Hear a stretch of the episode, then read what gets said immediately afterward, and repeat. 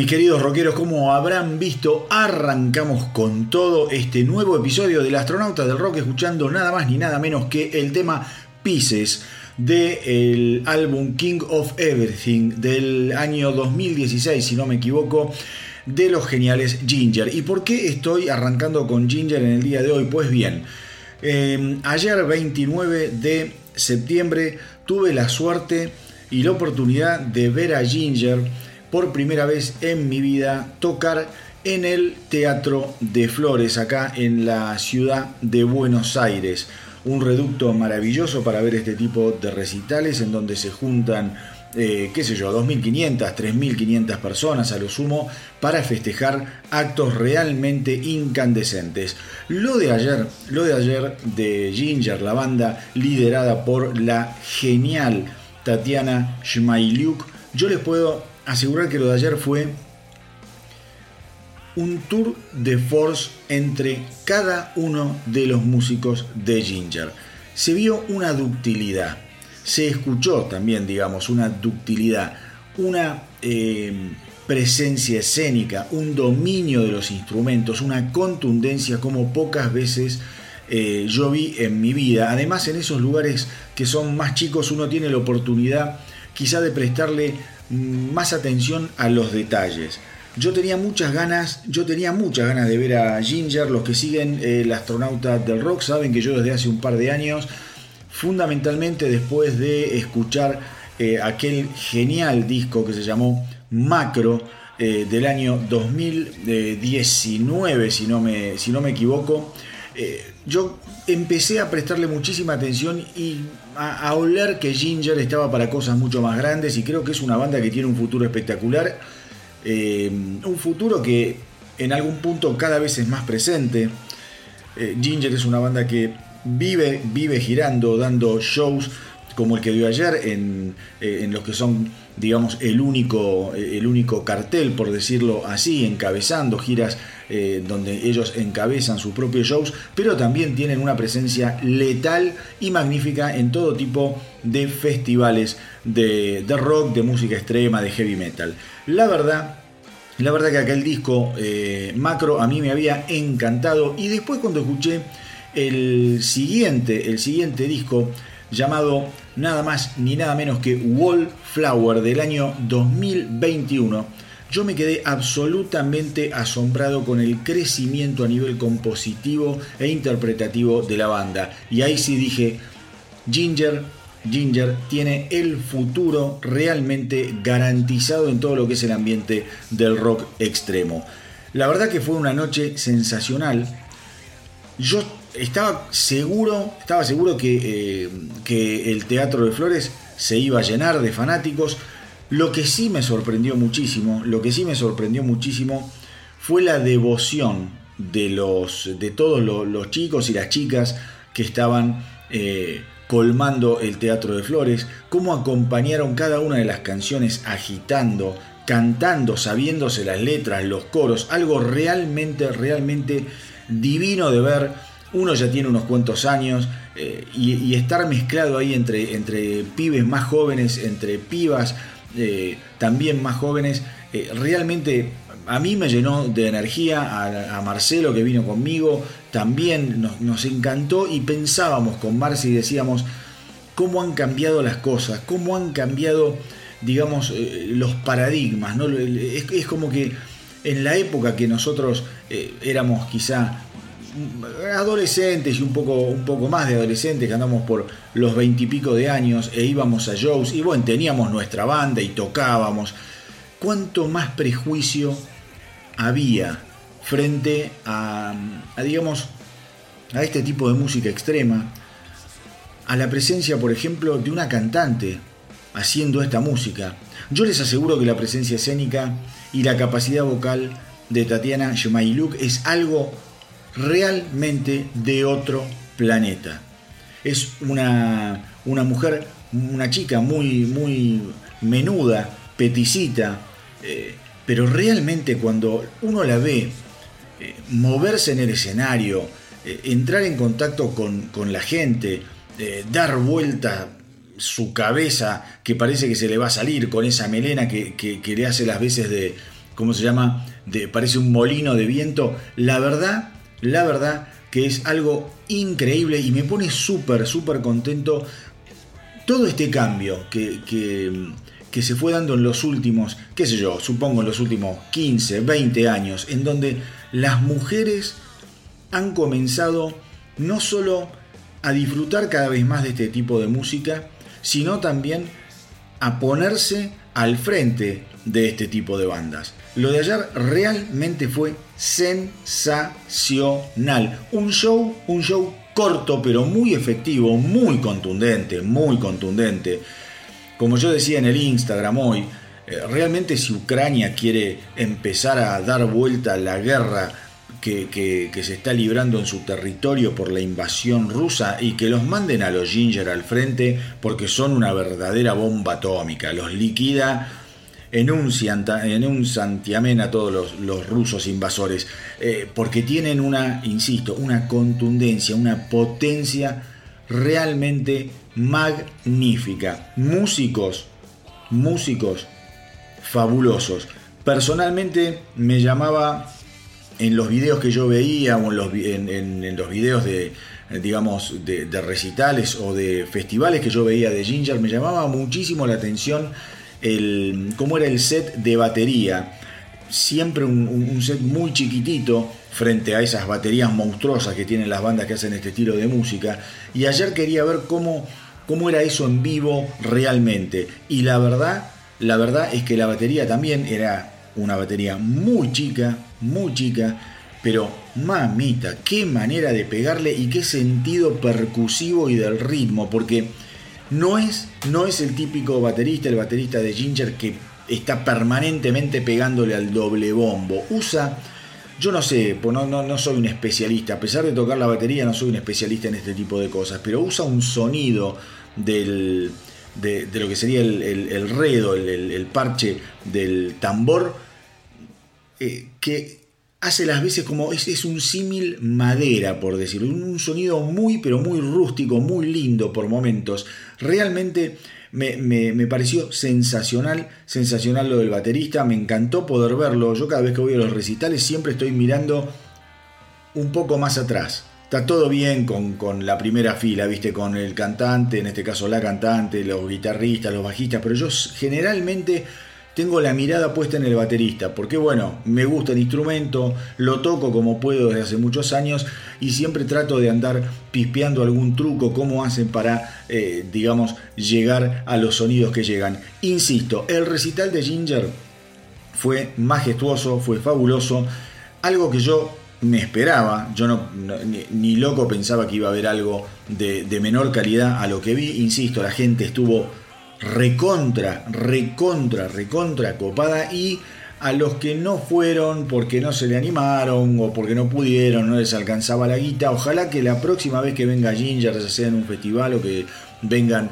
en, plan solista, ojalá tengan la, suerte y la oportunidad de, de ir y de verlos. Yo, cada vez que vengan, siempre que pueda, me los voy a ir a ver porque me encantaron. Me encantó, me encantó la propuesta. Así que les digo, un recital fantástico. Eh, supongo que en YouTube debe haber un montón de, como es, de filmaciones, porque la gente estaba a lo loco, a lo loco, filmando cada una de las canciones. Así que traten de pispear y de, como es, de curiosear por YouTube, que seguramente van a ver eh, varios extractos de lo que fue el recital. Maravilloso que dio Ginger ayer en el teatro de Flores. Hoy, hoy, viernes que estoy grabando el, programa del astronauta del rock, hoy les cuento que hubo una edición que yo estaba esperando con muchísimas, muchísimas ganas a raíz de los adelantos que fui pasando acá en, el astronauta del rock. Estoy hablando lisa y llanamente de los eh, amigos de Slipknot, la banda liderada por el cantante Corey Taylor. Eh, han, sacado, han sacado su nuevo álbum eh, que yo, como les digo, como les digo, Slipknot yo entiendo que es una banda que también ah, quizá le puede gustar más a unos que a otros, pero yo creo que con los, los últimos álbumes los tipos están cada vez, cada vez más orientados a conquistar a las grandes audiencias. ¿Qué sé yo? Se me ocurre aquel disco genial del 2014 de, The Great Chapter. bueno, el último disco que salió justamente antes de The End So Far, que era realmente excelente, We Are Not Your Kind del 2019. Y bueno, como les dije recién, The End So Far que salió en el día de hoy, hoy bien tempranito, con ese grupo que yo siempre les cuento que tenemos en WhatsApp, nos empezamos a reventar a mensajes porque no podíamos creer lo que estábamos escuchando. Me parece, me parece que Slipknot ha levantado ya su, su enorme y su alta vara que viene eh, digamos, trabajando muy, pero muy bien disco a disco. Cada edición de Slipknot es una sorpresa, una buena sorpresa, pero yo creo que en este caso, en este caso, este disco se va a ubicar dentro de las preferencias de su público, dentro de las preferencias del periodismo especializado. Yo creo que The End So Far va a quedar muy, pero muy alto dentro de lo que es la discografía en general de Slipknot. Acá nos encontramos con temas recontra, pero recontra violentos, como los que ya conocemos, yo, de Chapeltown Rag, o el simple, el último simple que acaban de sacar en el día de hoy, que se llama Hive Mind, un tema que te parte la cabeza. Pero, pero, me gustó mucho, me gustó mucho particularmente lo que es The End So Far, el nuevo álbum de Slipknot, por eh, tener muchísimos, muchísimos otros colores. Por ejemplo, el tema que abre el álbum, que se llama Adderall, es de una, eh, ¿cómo les podría decir? De una simplicidad y por momentos de una dulzura que realmente, realmente es increíble, increíble. Eh, un tema hermoso. Otro tema que también le da un gran matiz al álbum es uno que ya adelantaron como simple, llamado simplemente Jen, un tema magnífico hay también mucho de una onda quizá que siempre lo tiene, eh, como es Slipknot, quizá en, lo que es la, segunda, la segunda capa de sonido, ese sonido medio industrializado, ese sonido eh, que tiene mucho que ver con el rock industrial que se había, eh, que había reventado allá por la década del 90, eso lo vas a escuchar, por ejemplo, en canciones como Warranty. Warranty, no se lo pierdan es el sexto eh, tema de eh, The End So Far y yo les aseguro que es una, una molotov incendiaria. Es algo descomunal. Otro tema muy pero muy climático, muy terrorífico es Acidic. Eh, de lo mejor, de lo mejor que tiene este álbum y la forma en que cierra el disco con un tema simplemente llamado Finale es estupendo. Es como que el disco cierra por todos lados. Es un, álbum de 12 canciones. Se dejan escuchar muy, pero muy eh, cómodamente. Insisto, si te vas a encontrar, como te dije recién, con High Mind, con Warranty, con, eh, qué sé yo, The Chapeltown Rock, The Dying Song, que son canciones recontra, recontra pesadotas, pero bien, hay mucha melodía, como digo yo, Slipknot cada vez más está eh, relajando su propuesta, no, no, están, digamos, eh, tan orientados simplemente como algunos de sus discos más violentos eh, a esa potencia a ir de frente con los tapones de punta, sino que comienzan acá y yo creo que eso tiene que ver mucho con Corey Taylor. Corey Taylor es un tipo que si ustedes lo han escuchado en Stone Sour o si han escuchado eh, su disco solista, traten de escucharlo si no lo hicieron porque es un muy lindo disco, muy divertido. El tipo tiene, tiene como un, abanico, un abanico de, propuestas en cuanto a su manera de cantar, de, tonos de voz que cada vez más, creo yo, están haciendo mella en la forma de componer y la forma de encarar la producción de los discos de Slipknot. Es un álbum realmente muy pero muy recomendable. Estuvo hablando también Em, el baterista de Slipknot, el, el, ¿cómo llama? El muchacho este, Jay Weinberg, que yo les conté hace poquito, que fue el que tuvo que reemplazar a Joy Jordison, el desaparecido y genial eh, baterista de Slipknot, Joy Jordison, obvio, ojo, los, que no saben el tema, no es que lo, reemplazó porque se murió, Jordison se murió después, años después, pero em, como es en el 2014, es cuando entra Jay Weinberg y reemplaza a Joy Jordinson, un baterista que también dio clases eh, e influyó a un montón, a un montón de bateristas de la nueva, de la nueva era, de las nuevas generaciones. Estuvo hablando, como les decía, Jay Weinberg respecto de la edición de The End So Far y él justamente dice que este álbum se grabó en las circunstancias en las que vienen grabando muchas bandas en los últimos tiempos. Obviamente, está hablando de la pandemia. Weinberg dijo, de pronto nosotros tuvimos que eh, convertirnos en, ¿cómo llama? en intérpretes, que ya lo somos, pero teníamos que ser intérpretes que además supieran grabar por su cuenta, tuvimos que eh, transformarnos en ingenieros de sonido, eh, algo así como domésticos y autosuficientes, y todo el tiempo que se pudieron tomar, dice que se fue aprovechando para ir diagramando los temas eh, de una forma que les permitiera investigar nuevos sonidos, nuevos caminos. Y eso es justamente lo que yo he notado, mis queridos rockeros, en este genial álbum que se editó en el día de hoy, el sucesor de We Are Not Your Kind, llamado The End So Far. Lo nuevo de Slipknot. Y para mí, el mejor tema, el mejor, el mejor tema de este álbum es el que vamos a escuchar ahora. No despeguen la oreja, porque ahora sí, o sí se van a conmover. Vamos con Medicine for the Dead.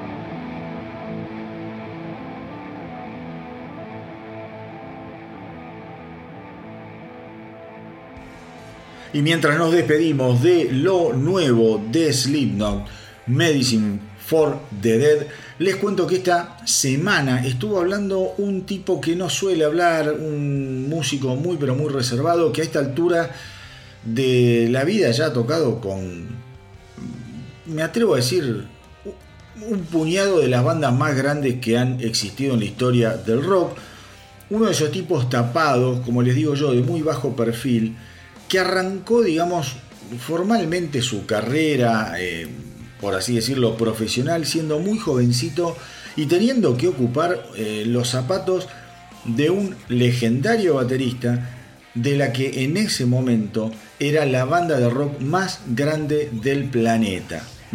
Estoy hablando de Simon Wright, el baterista que en 1983, cuando ACDC estaba jugueteando con lo que sería el álbum Flick of the Switch, eh, bueno, tuvo que reemplazar nada más ni nada menos que al metrónomo humano, al señor Phil Rudd, que según los hermanos Young, estaba atravesando un periodo muy pero muy oscuro, cosa que es cierta, en ese momento Phil Rudd venía arrastrando problemas de alcoholismo, problemas de adicciones, de drogas y fundamentalmente una depresión que lo tenía muy a maltraer a raíz de no poder superar la muerte de su amigo, de su compinche, el primer cantante de los ACDC, el señor Bon Scott, y nos ponemos todos de pie, porque cada vez que uno menciona a un dios como Bon Scott, nos tenemos que poner de pie y dar gracias a Dios porque hayan quedado eh, un puñado de discos maravillosos por el que a mí parecer es uno de los mejores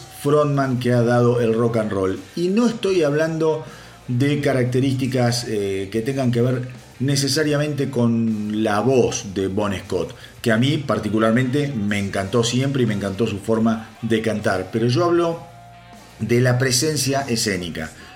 Como frontman, yo creo que la picaresca, eh, la complicidad con la gente, esa sonrisa socarrona, eh, la forma de pararse en el escenario como un gallito peleador, Bon Scott fue único, fue realmente único. Qué tipo que cada vez que lo menciono, cada vez que lo, lo recuerdo, se me pone eh, los pelos de punta. Los pelos de punta. La verdad que yo me acuerdo, uy, Dios mío, ahora me pongo a hablar de Bon Scott. El, aquello que les copa a ACDC y Bon Scott, sepan que en los archivos del astronauta del rock, en, en las redes de streaming, pueden encontrar un capítulo dedicado a Bon Scott, o sea, a ACDC era Bon Scott, y después hay otro que también quedó buenísimo porque me ayudó la gente a hacerlo y a elegir la música dedicado a Brian Johnson. Pero bueno, eh, Bon Scott para mí es incomparable. No, no, no me voy a poner a hablar porque no, no tiene sentido y la, la, noticia pasa por otro lado. Simon Wright eh, era muy jovencito, allá en 1983, fue a una,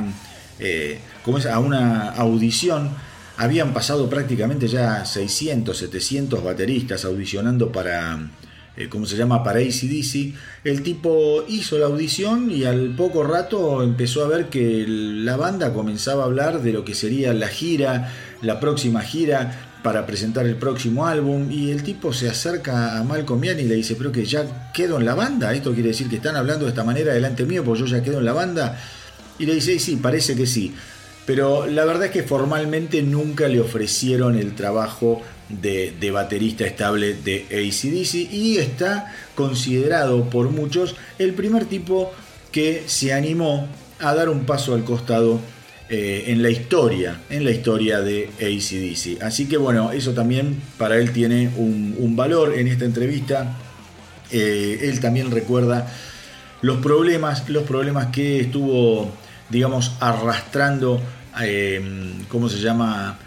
A Malcolm Young, al desaparecido Malcolm Young, eh, en, todo lo que fue la gira de Blow Up Your Video. Dice que Malcolm Young estaba realmente enroscadísimo con la bebida y que en, esa, en, toda esa gira, en esa época, fue la primera vez que mm, Stevie Young eh, tuvo que, reemplazarlo a Malcolm Young. Stevie Young es el sobrino de, de Malcolm y de Angus Young y es quien está tocando actualmente la guitarra rítmica en ACDC. Recordemos también, porque yo dije que este tipo tocó con gente grosa.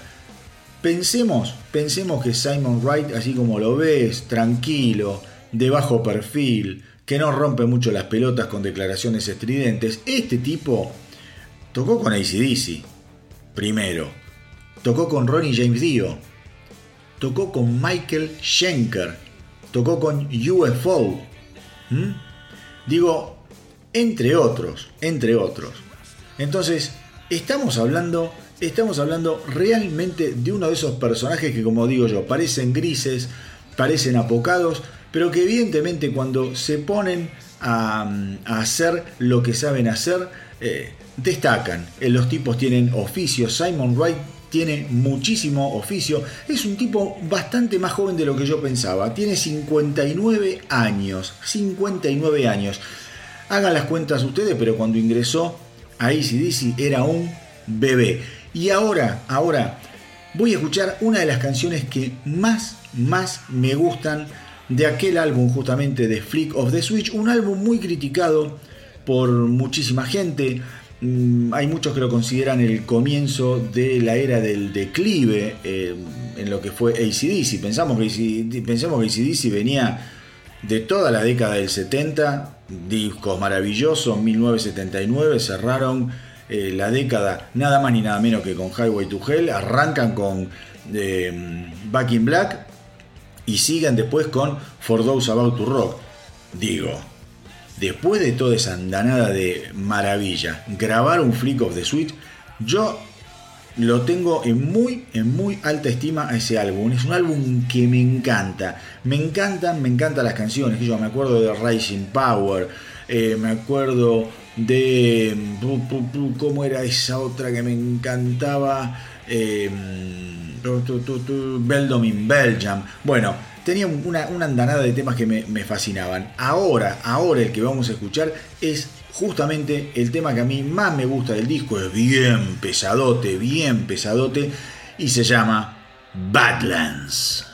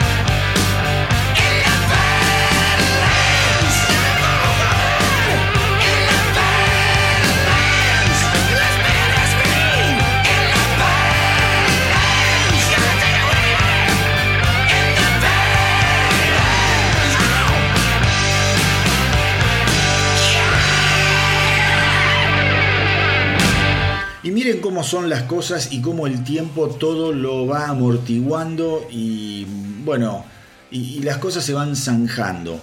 Y la realidad, la realidad es la que marca realmente el verdadero impacto de eh, los acontecimientos. En el mes de julio, cuando eh, Phil Anselmo y Rex Brown anunciaron que reformarían Pantera acompañados nada más ni nada menos que por Zach Wilde y por Charlie Benante, hubo un montón de gente, muchísima gente, hasta seguidores del astronauta que estaban enloquecidos, ofendidos, que eso no era Pantera, que cómo eh, iban a faltarle el respeto de esa forma em, a Vinnie Polabot y a Dimebag Darrell. Eh, digo, se armó todo, hasta periodistas que decían que no podía ser, que qué sé yo. Yo les dije, en ese momento, está grabado, esperemos, esperemos porque, digo, una marca como Pantera nadie se va a embarcar en revivirla para hacer papelones. Nadie. Y evidentemente acá también debe haber un negocio gigantesco en, en marcha. Porque lo que les quería contar es que ya, esto pasó en julio el anuncio, ya estamos en septiembre y ya Pantera, ya Pantera tiene una agenda enorme, enorme de recitales. Es más, ahora, ahora que en Argentina se va a hacer el Notfest, eh, donde van a venir justamente Slipknot eh, y va a estar otra vez en Argentina Judas Priest, un recital que me lo pierdo, que no conseguí entrada y me quiero cortar las pelotas. Y lamentablemente, lamentablemente, no van a participar los Pantera que sí van a estar participando en el NotFest de Colombia, en el de Chile y en el de Brasil. No sé por qué no llegan a la Argentina, la verdad. Eh, la verdad que no sé, me da, me, da, a pesar de que yo no puedo ir porque no tengo entrada, esto se agotó inmediatamente y ya cuando me avivé era tarde, pero me da bronca por, qué sé yo, por los fans y porque uno siempre tiene la esperanza de quizá dice, bueno, nos quedamos un par de días más y hacemos un Luna Park o hacemos algún estadio eh, más chico eh, y los podés ir a ver. Pero Pantera está a todo, a todo motor. Fíjense que el 6 de diciembre van a estar tocando en México, en el, en el, Monterrey Metal Fest, acompañados, escuchen el line es, parte del line ¿no? Judas Priest, Merciful Fate, Behemoth, y Striper. Una cosa de locos. El 2 de diciembre, también en México, van a estar tocando en el Hell and Heaven Metal Fest. Van a tocar con, escuchen otra vez, algunos de los grupos de los animales que van a estar acompañando a Pantera. Scorpions, Meshuga, Arch Enemy, Épica y Cradle of Filth. Digo, no es casual, no es casual que Los Pantera, esta encarnación, llamala Pantera, homenaje a Pantera, como sea que la quiera llamar, pero es Pantera con el 50% de sus miembros eh, en actividad. Eran cuatro, quedaron dos. Hay bandas hoy en día que no les queda ni, un, ni, siquiera un miembro y siguen tocando con el nombre de, de una banda. ¿Qué sé yo?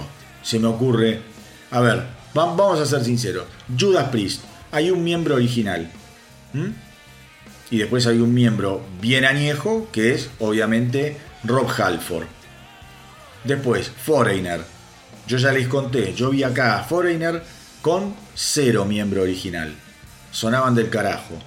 Journey, cuando yo lo vi acá, había un solo miembro original, que era eh, Neil Sean. Y así podemos seguir la vida entera. Entonces me parece que hay que empezar hacernos a la idea de que la obra, de que la música, el legado de las bandas es lo que realmente importa y si ese legado es interpretado con respeto, con eh, amor a lo que están haciendo, a los fans que están ahí eh, como es eh, a la expectativa y siendo fieles, fieles a, la filosofía de la, de la, banda que se está representando de alguna forma, yo creo que tenemos que dejar de hacernos tanta historia. Por algo gente como Gene Simmons y Paul Stanley están pensando en que Kiss de alguna manera va a seguir cuando termine The End of the Road Tour. No, no, no, no nos empecemos a rasgar las vestiduras. Esperemos, veamos cómo suenan las cosas y después opinemos. Como les digo, yo creo que Pantera no vino para hacer papelones. Creo que esto queda demostrado por la cantidad de shows que tienen agendado y por el calibre de los shows y festivales en los que ellos van a estar participando. Desde mi lugar les doy absolutamente la bienvenida.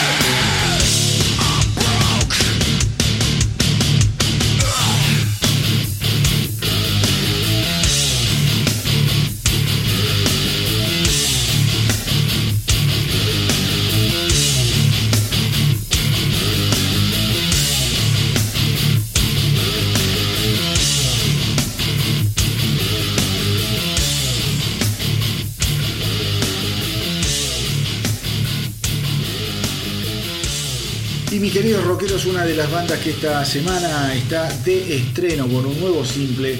Son los Pop Evil. Los Pop Evil acaban de largar el simple, el sencillo Paranoid Crash and Burn, que va a formar parte de su próximo álbum que va a estar editado aparentemente, eh, dicen que a principios del 2023 todavía no hay una fecha cierta. Este simple, este simple llega después de lo que fue la edición hace muy poquito del otro tema que acá escuchamos también en el Astronauta del Rock. Estoy hablando de Eye of the Storm.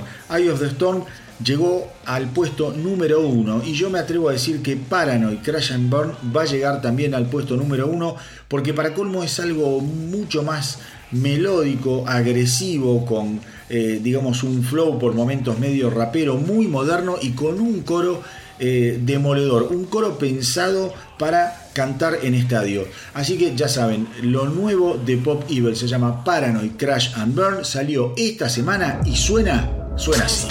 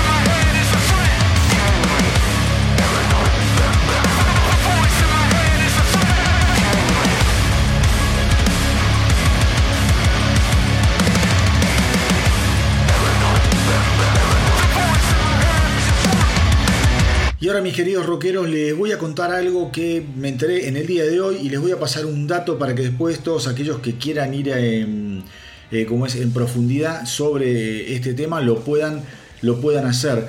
Se conoció finalmente una entrevista que dio el guitarrista del ex guitarrista o el guitarrista de aquella primera etapa genial de los Motorhead, Fast Eddie Clark, que le diera pocos meses antes de morir en el año 2018 a la revista Rock Candy. En esa entrevista, eh, digamos, el, objetivo también era hablar eh, a raíz de lo que, digamos, eh, serían el 40 aniversario del quinto álbum de estudio de Motorhead, me estoy refiriendo a Iron Fist. Obviamente, una entrevista muy pero muy en profundidad, una entrevista que aparentemente duró algo más de dos horas, tiene 12, 13 páginas, ahora no recuerdo bien, la estuve hoy leyendo un poco por encima, por eso les digo, aquellos que quieran, que quieran meterse de lleno, lo único que tienen que hacer para acceder a la entrevista es ir a la página www.rockcandymag.com. Vamos de nuevo, www.rockcandymag.com. Em, algunas cosas, algunas cosas les voy a contar, nada más, eh, que me resultaron, qué yo, divinas, interesantes, como todo lo de Motorhead. Les cuento también, tiro el chivo, hay un especial del astronauta del rock dedicado a Motorhead, búsquenlo, quedó buenísimo. Justamente que está centrado mucho, mucho en estos años iniciales mm, que tenían que ver con la formación de Lemmy, eh, de Phil Animal Taylor y de Fast Eddie Clark. Y en función de a su ingreso, de cómo fue su ingreso a Motorhead, em, Eddie Clark dijo que simplemente recibió un llamado por teléfono de Phil Taylor, el baterista que estaba tocando con Lemmy en ese momento, y le dijo si no quería formar parte de la banda. Y como no tenía nada que hacer, dijo, dale, estoy abierto a cualquier cosa. Y bueno, fueron esas decisiones que me cambiaron la vida, dice Eddie Clark. Eh, por otro lado, por otro lado también dice que Motorhead tenía una característica que era imbatible y es que se cagaban en todo, que nada les importaba una mierda y que eso generó que mucha gente les tuviera miedo porque con esa actitud desfachatada, eh, metidos eh, adentro de, de camperas de, cuero o de jean con tachuelas, el cabello largo, la barba, era como que daban una imagen eh, que los anticipaba demasiado, ¿no? A pesar de que después los tipos no eran ningunos delincuentes comunes, sino que eran unos músicos espectaculares que cambiaron gran parte de lo que era el rock hasta ese momento.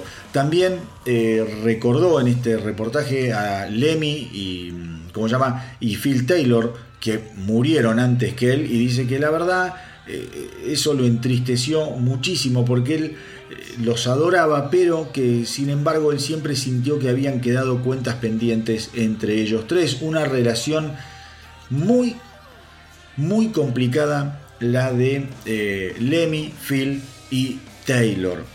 Lemmy, Phil y Taylor tienen anécdotas de violencia entre ellos que son insólitas, de cómo se molestaban, cómo se volvían locos, la personalidad puntualmente de Phil Taylor era ingobernable.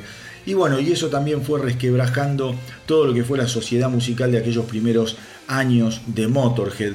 Eh, y él siempre sintió, hay, hay, varios documentales de Motorhead sobre esta época, pero hay uno en particular que lo búsquenlo también en YouTube, en donde eh, se los entrevista a los tres y vos ahí te das cuenta, te das cuenta que se quieren, que se llevan bien, que se ríen y qué sé yo, pero que hay algo que nunca terminó de cerrarse, hay heridas que permanecieron abiertas. Bueno, quizá ahora que los tres ya están en el cielo o en el infierno, quizá con, eh, como es, con un vaso de, whisky cada uno y algunos cigarrillos se puedan sentar en una nube o frente a llamas incandescentes eh, y zanjar todas esas diferencias que en vida no pudieron, no pudieron zanjar. Em, recordemos por último que Eddie Clark estuvo, estuvo en Motorhead desde el año 1976 hasta el año 1982. Él murió a los 67 años y en esta entrevista también dice que esos seis años en Motorhead fueron los que realmente le cambiaron para siempre el resto de su vida.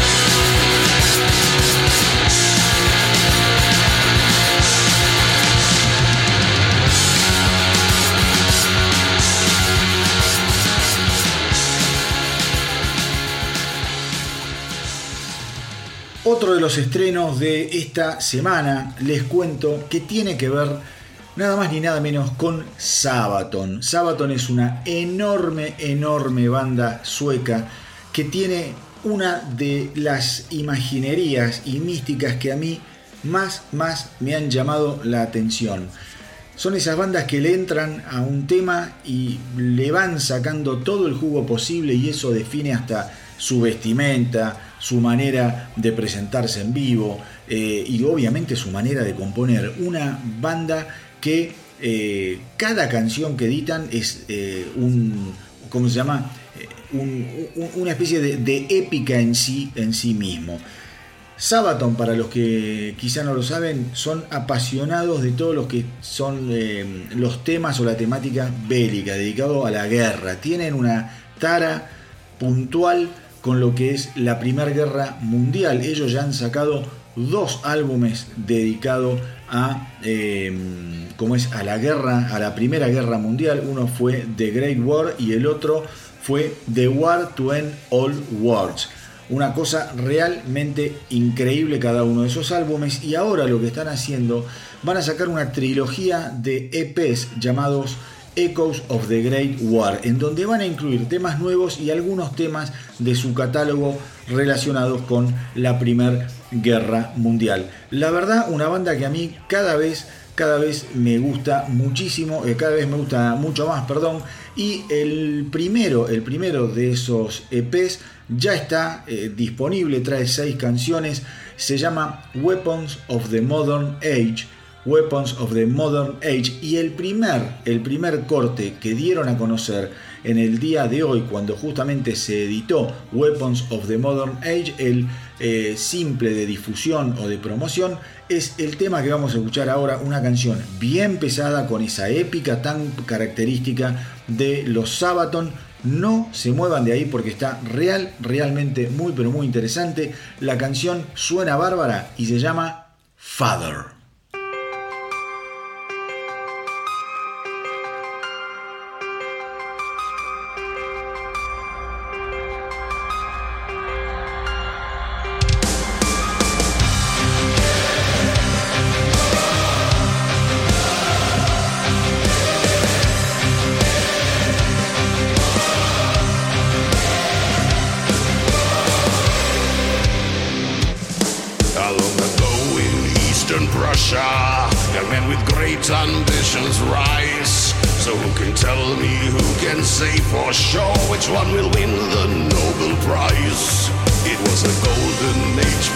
lions. The Kaiserreich would hold the key.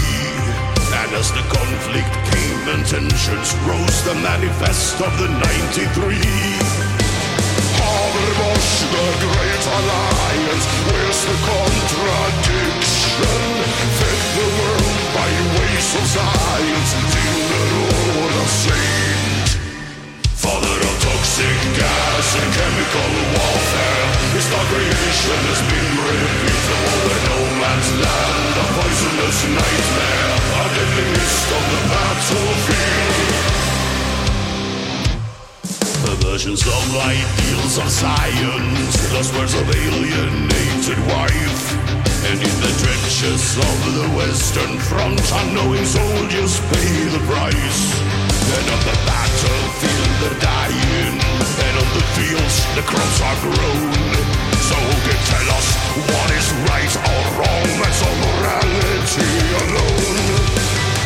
Habermas, the great alliance Where's the contradiction? Fed the world by ways of science. Sinner or a saint. Father of toxic gas and chemical warfare. His not creation has been repeatable in no man's land. A poisonous nightmare, a deadly mist on the battlefield. Father of toxic gas and chemical warfare. His not creation has been repeatable in no man's land. A poisonous nightmare, a deadly mist on the battlefield.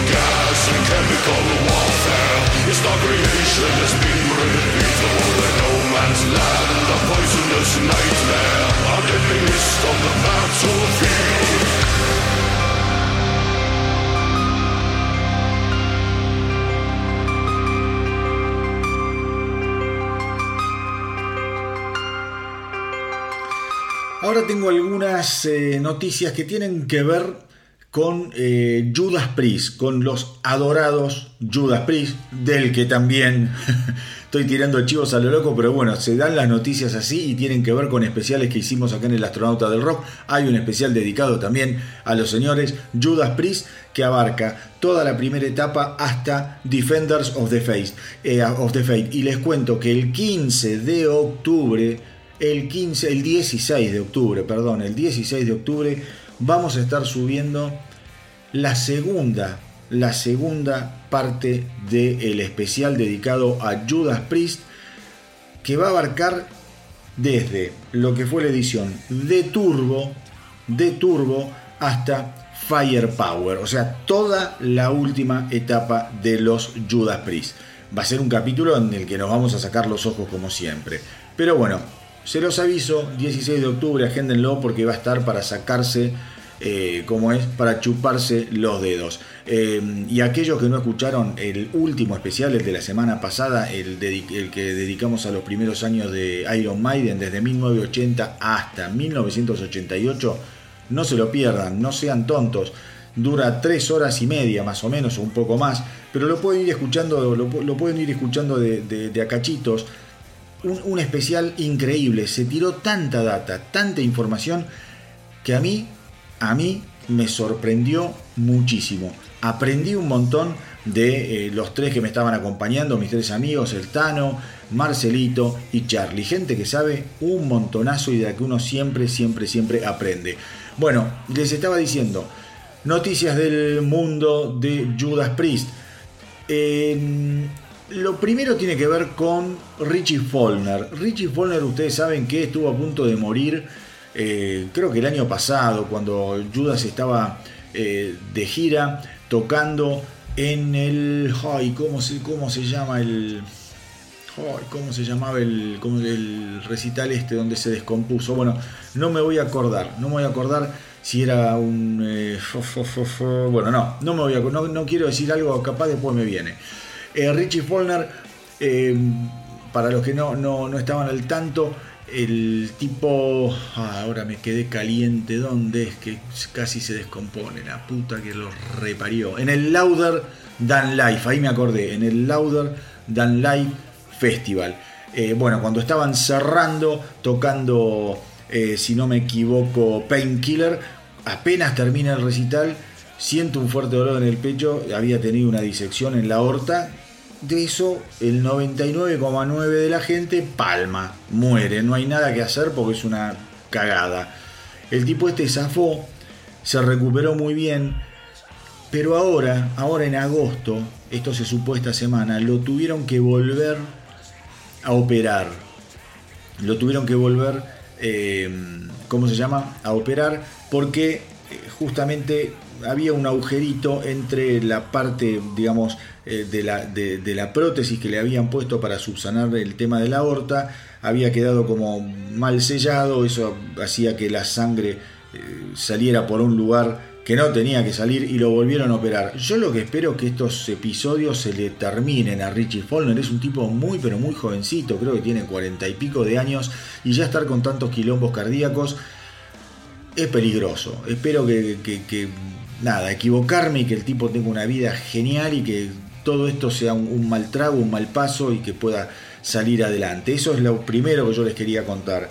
Problemas nuevamente con la salud de Richie Follner. Es más, cuando le encontraron este nuevo problema, los médicos le dijeron, mira, eh, andate de gira a Europa, pero ni bien veniste, tenemos que abrir otra otra operación a corazón abierto, la segunda en poco más de un año, un año y pico y le tenían que, digamos, sacar esa bolsita de sangre que se le estaba eh, eh, armando a raíz de, este, eh, de esta fisura que tenía, no sé si en la aorta o dónde carajo la tenía. Pero bueno, complicada la salud de Richie Follner, esperemos que esté bien recuperado. Supongo que sí, pues ya, como es, están, están muy activos con lo que es el, nuevo, el nuevo álbum, hay muchas declaraciones. sobre lo que será el nuevo álbum de los Judas Priest que básicamente está terminado en gran parte, tienen que meterle mucho al tema de las voces, va a llevar tiempo, va a llevar tiempo, pero bueno, como dice Faulner, lo que opina siempre Rob Halford es que las cosas se tienen que editar cuando tengan que editarse. Por otro lado, eh, y ya para terminar con la noticia esta, o las noticias de Judas Priest, les cuento, les cuento que eh, Faulner también estuvo hablando que la gira que van a comenzar el 13 de octubre, o sea, en el otoño del 2022, va a tener muchísimo, muchísimo em, que ver con lo. Eh, homenajear a lo que es el 40 aniversario. ¡Qué bárbaro! 40 años desde Screaming for Vengeance. Va a ser un setlist muy pero muy apegado a toda esa etapa, a todo ese disco increíble, un disco de quiebre, un disco que los puso definitivamente en la cresta de la ola, fundamentalmente en los Estados Unidos, gracias a ese tema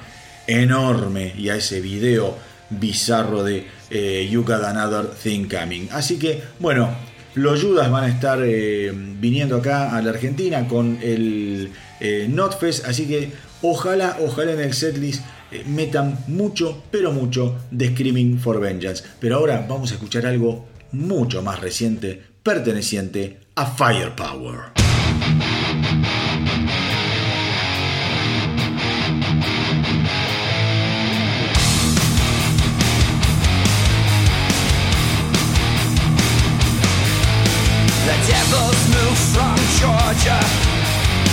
Mission still the same.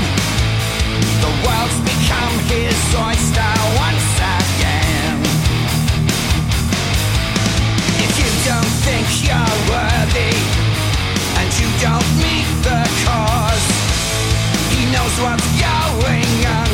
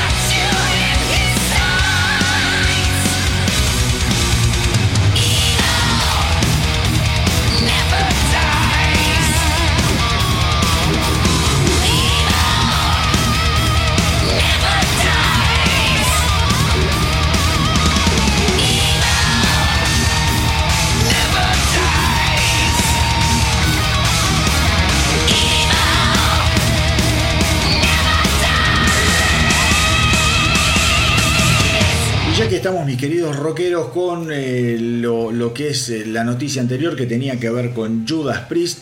Les cuento, les cuento que esta semana se editó lo nuevo del señor Tim Ripper Owens, ese extraordinario cantante que tuvo que cubrir los años en los que Rob Halford se había alejado de Judas Priest, nada más ni nada menos.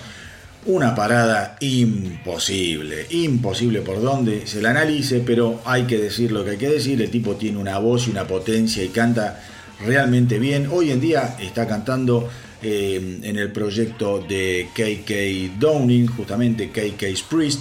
Eh, han grabado un álbum sensacional, yo lo critiqué muy bien cuando se editó, así que yo les digo, más allá de, de su paso, digamos, accidentado, por decirlo de alguna manera, poco afortunado de Tim Ripper Owens por la fila de Judas Priest, hay que admitir que estamos frente a un cantante extraordinario.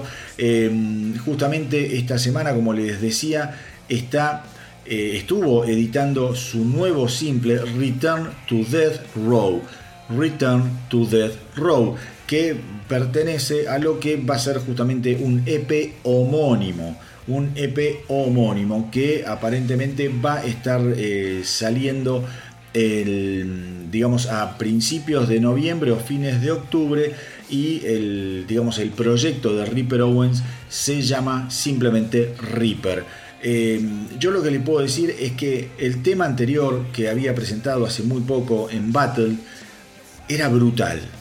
Brutal y acá lo escuchamos y yo lo puse muy pero muy en alto. Les digo que lo que van a escuchar ahora está a ese nivel. Metal, metal y más metal. No se puede creer lo que suena. Y la verdad, la verdad, que eso yo creo que también se debe a que el productor de todo este proyecto, Return to Death Row, este EP que va a estar saliendo a principios de noviembre, fines de octubre, eh, estuvo bajo la tutela, la producción de Jamie Jasta, nada más ni nada menos, el líder de esa bandaza que si no la tienen en el radar, ténganla, que se llama Hatebreed. Jamie Jasta, eh, tengan en cuenta que es también el artífice de lo que fue la vuelta de Dee Snyder en estos últimos años. Eh, así que traten de prestar atención a lo que vamos a escuchar ahora. Para mí es uno de los más lindos estrenos de esta semana. Lo nuevo de Tim Ripper Owens, Return to death row.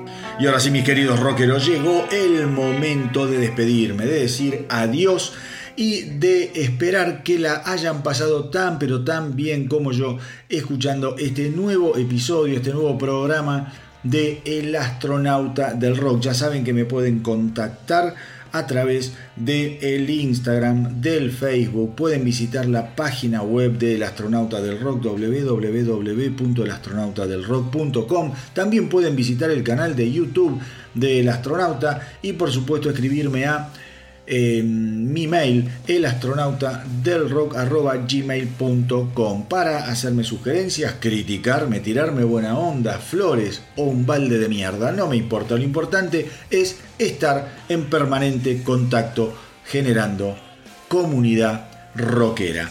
Pero hoy, pero hoy, como siempre, antes de despedirme, tengo una última noticia, que para mí es una noticia agridulce, si se quiere.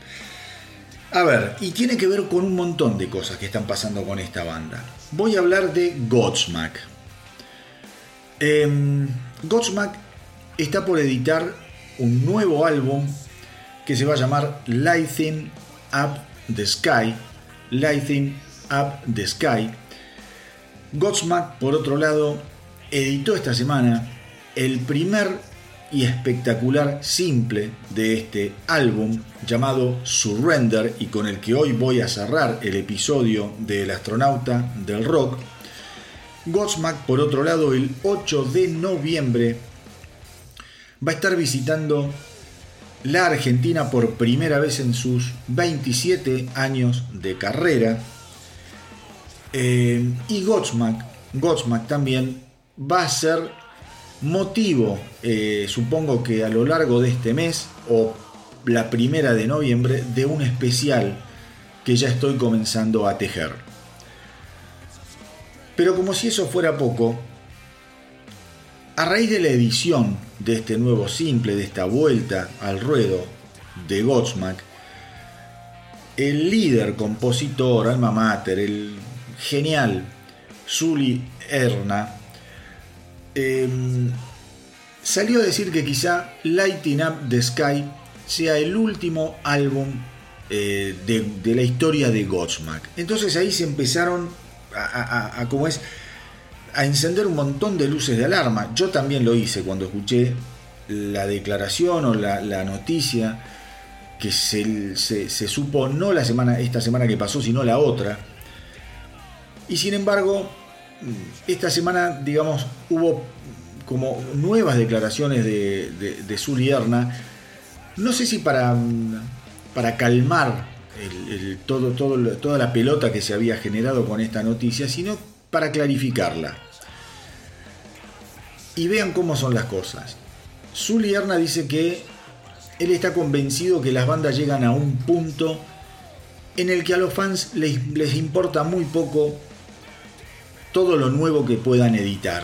Y que entonces las bandas se terminan convirtiendo en actos en vivo de grandes éxitos. Y que él cree que Godsmack después de más de un cuarto de siglo de estar reventando los rankings editando discos maravillosos ya está llegando esa eh, a esa etapa a ese momento de su carrera. Dice que en el nuevo álbum Lighting Up the Sky han puesto todo, todo, todo lo que podían poner a nivel anímico, a nivel, musical, a nivel eh, composición, a nivel interpretación, que es un álbum que va al hueso, absolutamente al hueso y que para ellos tiene un valor artístico gigantesco. Entonces, lo que digamos, sa- salió a aclarar es justamente esto que, los digo, como que no es que es el final de Godsmack, ni nada que se le parezca, pero muy probablemente Godsmack ya no edite más álbumes, quizá haga ediciones de algún simple cada tanto, si tienen alguna canción, pero dice, no vale la pena, no vale la pena reventarnos trabajando, generando canciones que a la gente ya no le van a interesar con la misma fuerza, con la misma, eh, el mismo interés, digamos, que, que- que todo lo que hicimos previamente. Pensemos, pensemos que estamos hablando de una banda que, como dice Zully Erna, ha logrado todo. ¿Mm? Piensen, piensen que eh, tuvieron 11 número 1. 11 número 1. 27, 27, eh, digamos, no, estoy expresando mal. Están en el puesto número 27 de las bandas que han logrado tener top 10 en cuanto a simples editados. Dice que llenan cuanto estadio se propongan y que 25 años de estar arrasando los rankings, ya para él eh, son suficientes, que no, no tiene que lograr nada más editando música.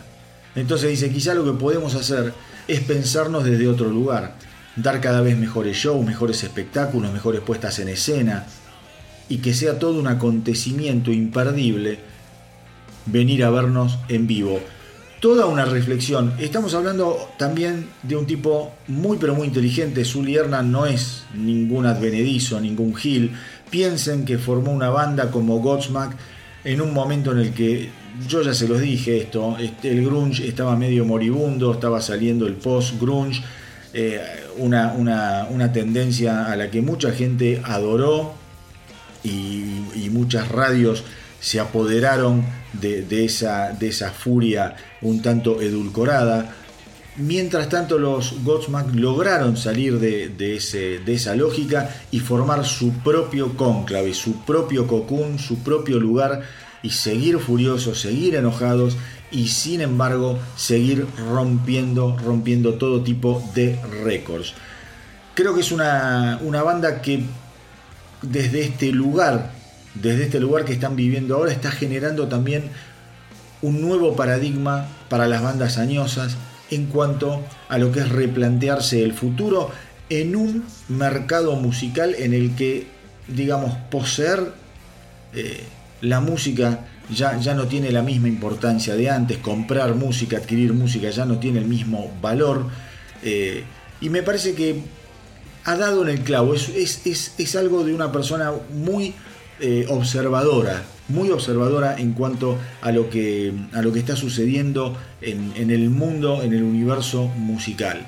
Cómo plantarse, en lugar de desanimarse, decir no grabamos más porque no vendemos más discos, entonces nos separamos, no. Entiende que ha llegado quizá un punto en la carrera, una madurez en la carrera, en la que bueno, ya dieron en estudio todo lo que tenían que dar. Yo supongo que Lighting Up the Sky va a ser un disco alucinante, alucinante, la verdad. El tema que vamos a escuchar ahora se llama Surrender. Es el nuevo simple de Godsmack. Voy a cerrar con esta canción, este episodio increíble, creo yo, del astronauta del rock, en donde les conté todo lo más importante que estuvo sucediendo en esta semana que pasó en el universo rockero. Como les digo siempre, hagan correr la voz para que nuestra tripulación no pare de crecer. Espero que estén todos muy, pero muy bien. Gracias por los mensajes que me mandan, por la onda que me tiran, por cómo se comunican conmigo a través de las distintas redes del astronauta. Cuídense mucho, mucho, mucho. Nos encontramos en el próximo programa de El astronauta del rock y los saludo como siempre diciéndoles que viva, el rock.